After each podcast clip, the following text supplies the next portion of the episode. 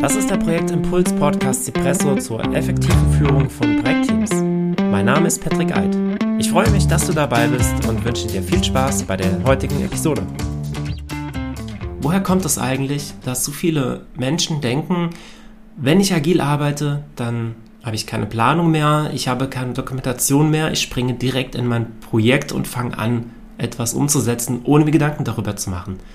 Das ist etwas, was ähm, ich immer wieder höre, immer wieder auch gesagt bekomme, wir können nicht agil arbeiten, denn wir brauchen die Planung, wir brauchen eine Verlässlichkeit.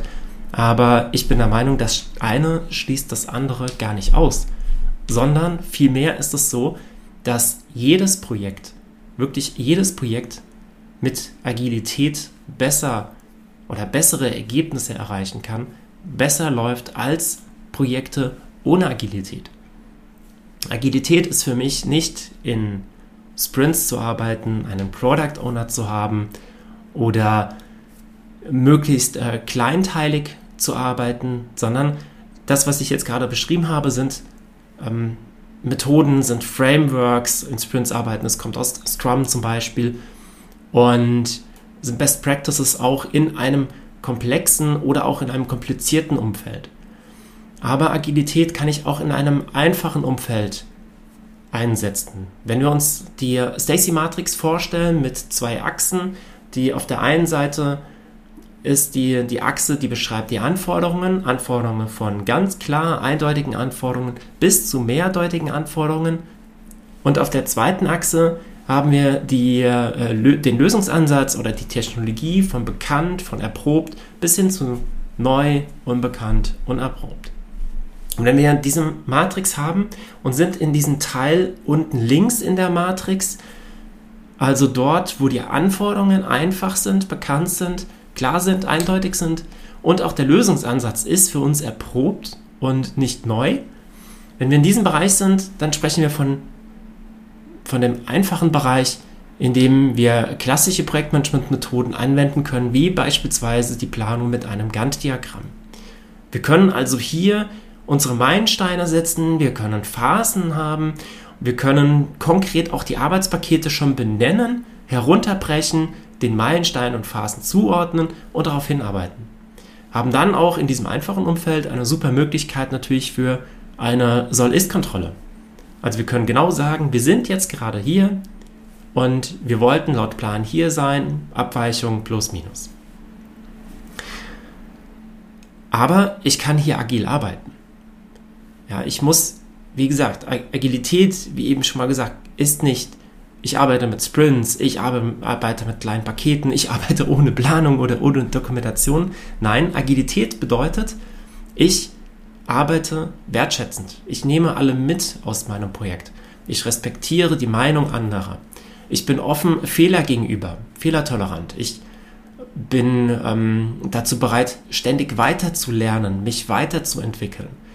Und ich halte meine Entscheidungen transparent und ich setze den Kunden und das, was ich am Ende heraushaben oder herausbekommen möchte mit dem Projekt, das setze ich in den Fokus. Also eine, ein kundenzentriertes Arbeiten.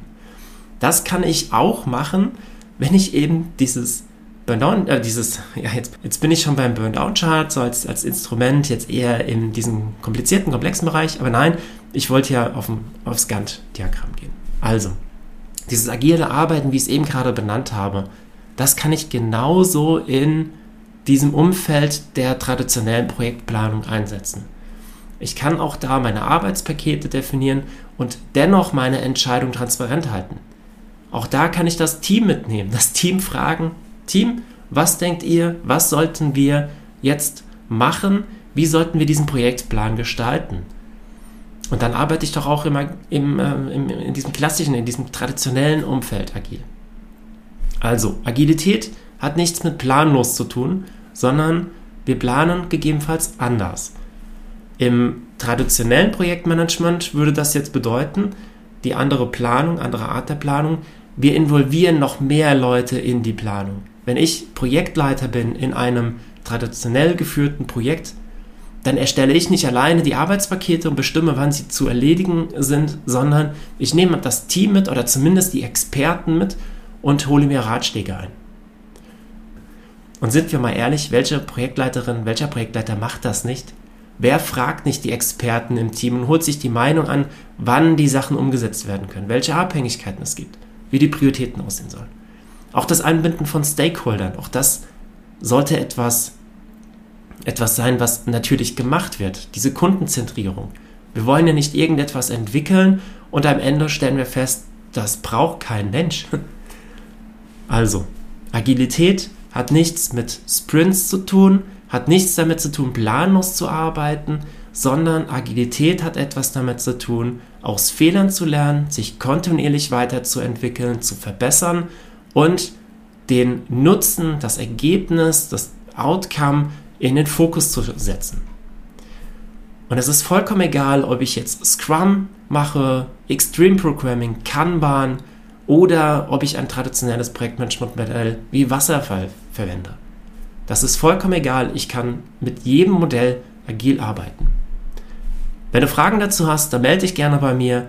Entweder über LinkedIn, da findest du mich unter meinem Namen, Patrick Eid, gibt es einen der Suche, dann hast du mich sofort. Oder geh auf advitago.com. Vielen Dank.